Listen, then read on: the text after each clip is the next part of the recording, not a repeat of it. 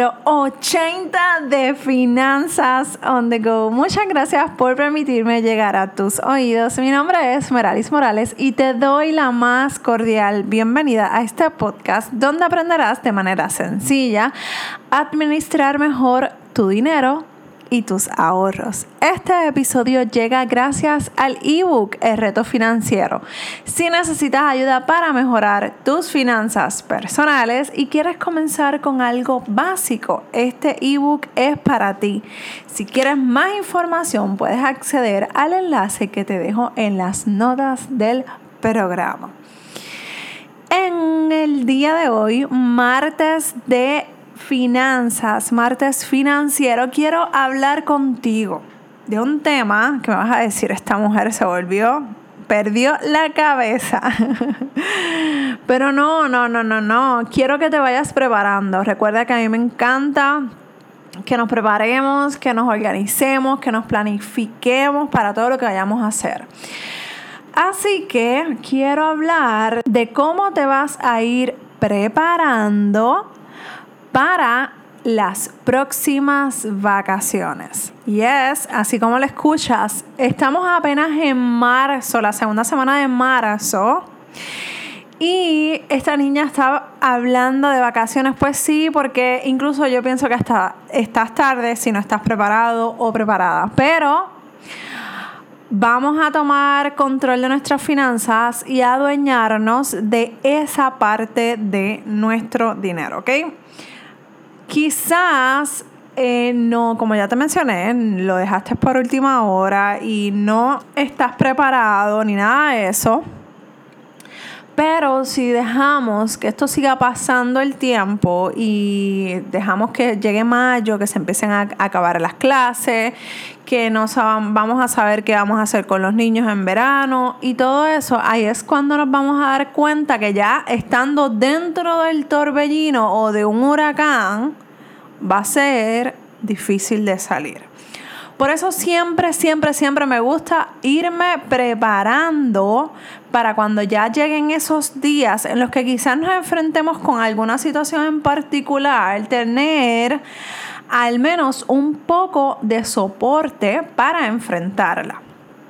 Por eso, no siempre tenemos que pensar en algo negativo. O sea, yo creo en que es súper importante cómo nosotros, de qué manera pensamos y cómo nosotros nos dirigimos hacia el dinero. El dinero es una cosa que simplemente está para ayudarnos. Así que el dinero no es malo, no es algo feo, pero nos ayuda en muchas cosas. Así que para lograr ese cambio de mentalidad tenemos que hacer cosas diferentes y pensar de manera diferente a lo que hemos estado acostumbrados, que es el dinero no crece en las flores, el dinero no cae del cielo y todas esas cosas que ya hemos hablado anteriormente. Y no me quiero desviar del tema porque quiero que hablemos un poco de esa parte y quiero darte unos consejos básicos que te van a ayudar a comenzar a enfocarte ahora, marzo 2019, a enfrentar esas vacaciones que van a venir, que ya están a la vuelta de la esquina. Si me sigues hace más de un año, vas a saber que siempre te digo que guardes los recibos o registres tus gastos, porque esa información vale oro, literalmente vale oro. ¿Por qué? Porque eso te ayuda a tener un escenario real, casi completo para tu próxima aventura, para tus próximas vacaciones, para el próximo back to school, para todas esas situaciones que no estoy mencionando nada negativo, como se han dado cuenta, son cosas que tienen que pasar. Así que en vez de estar arrancándonos la, eh, la cabeza, de ver cómo lo voy a hacer, cómo voy a reaccionar, cómo lo voy a hacer sin tener que seguir endeudándome, pues simple y sencillo, vas a guardar todos tus recibos de gastos o vas a registrar, ya sea en una aplicación, en alguna hoja de trabajo, esos gastos que estás haciendo. Y si eres nuevo por aquí, ve más o menos, busca por internet en tu estado de cuenta del año pasado una, eh, una la, la, cantidad en la que estuviste en tu casa con tus hijos o en campamento con tus hijos, que a lo mejor te gastaste 500 dólares y a lo mejor de aquí a allá no necesariamente puedas ahorrar esa cantidad de dinero, pero puedes ahorrar el 300 y entonces los otros 200 pues los cargas a la tarjeta de crédito y vas a ir pagándolos aceleradamente, pero ya para el próximo año ya sabes que tienes que ahorrar una cantidad. Cuando queremos ahorrar para algo específico, debemos saber cuánto es lo que queremos ahorrar. Por eso es que yo siempre enfatizo en guardar recibo, en registrar los gastos. Para entonces, una vez ya tengamos esa, esas cantidades, hacemos nuestra estrategia. Esto es algo súper sencillo de crear, es súper fácil de que tú ahora escuchándome saques tiempo y si estás en el auto, cuando llegues al lugar de destino, saca tiempo, estacionate un momento para que hagas esta estrategia establece, número uno, establece tu cantidad de ahorro, tu cantidad meta. Pues mira, como mencioné, quiero ahorrar 500 dólares. ¿Por qué? Porque tengo que enviar a los niños al campamento, porque me quiero ir de viaje, porque quiero irme en crucero, porque necesito pagar el back to school de los niños. Y eso es lo que vamos a establecer. Ese es eso es lo primero que tienes que saber. ¿Cuánto voy a ahorrar? Establece esa cantidad y que sea una cantidad lo más real posible. A mí siempre me gusta, si, si el año pasado, por decir una cantidad, me gasté 550 dólares, pues trato entonces de tener como meta 650 o 700 dólares veo qué es lo que tengo en casa que puedo reutilizar. Por ejemplo, si estamos hablando del back to school, ¿qué puedo reutilizar para el próximo año escolar? ¿Qué puedo evitar gastar para el próximo año escolar? Y ese es mi presupuesto, de ahí no me puedo salir. Así que tengo que buscar alternativas por internet, buscando descuentos, todas esas cosas para poder lograr mantenerme en ese presupuesto que va a ser ese, ese paso número uno, establecer esa cantidad. Número dos, vas a dividir esa cantidad por, por el tiempo que quieres ahorrar.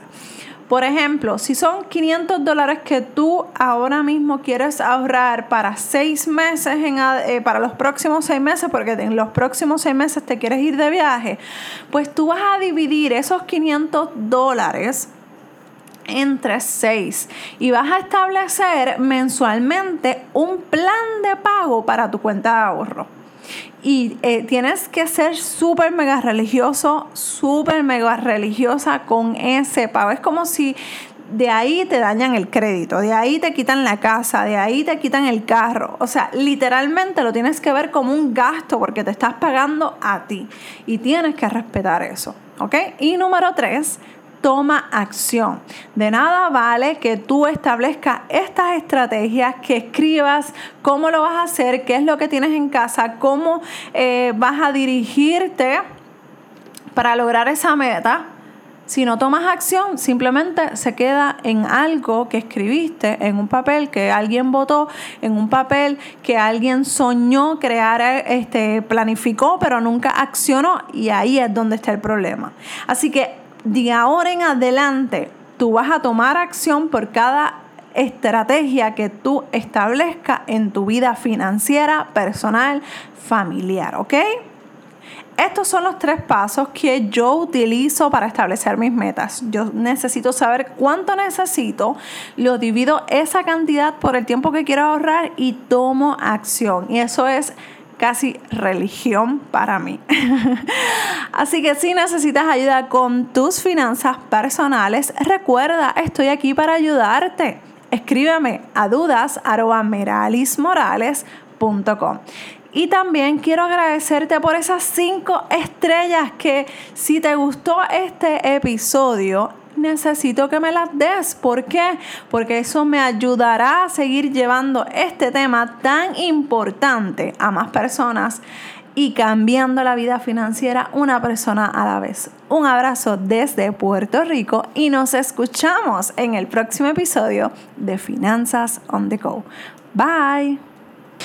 Y oh my god, ya llegamos a los 80 episodios de Finanzas on the Go. Estoy súper contenta, estoy súper honrada de que ya casi estamos a ley de nada de cumplir los 100 episodios. Me siento súper contenta, de verdad. Y cuando cumplamos los 100 episodios, vamos a tener una forma diferente de hacer el podcast. Así que tienes que estar pendiente. No te lo pierdas. Bye.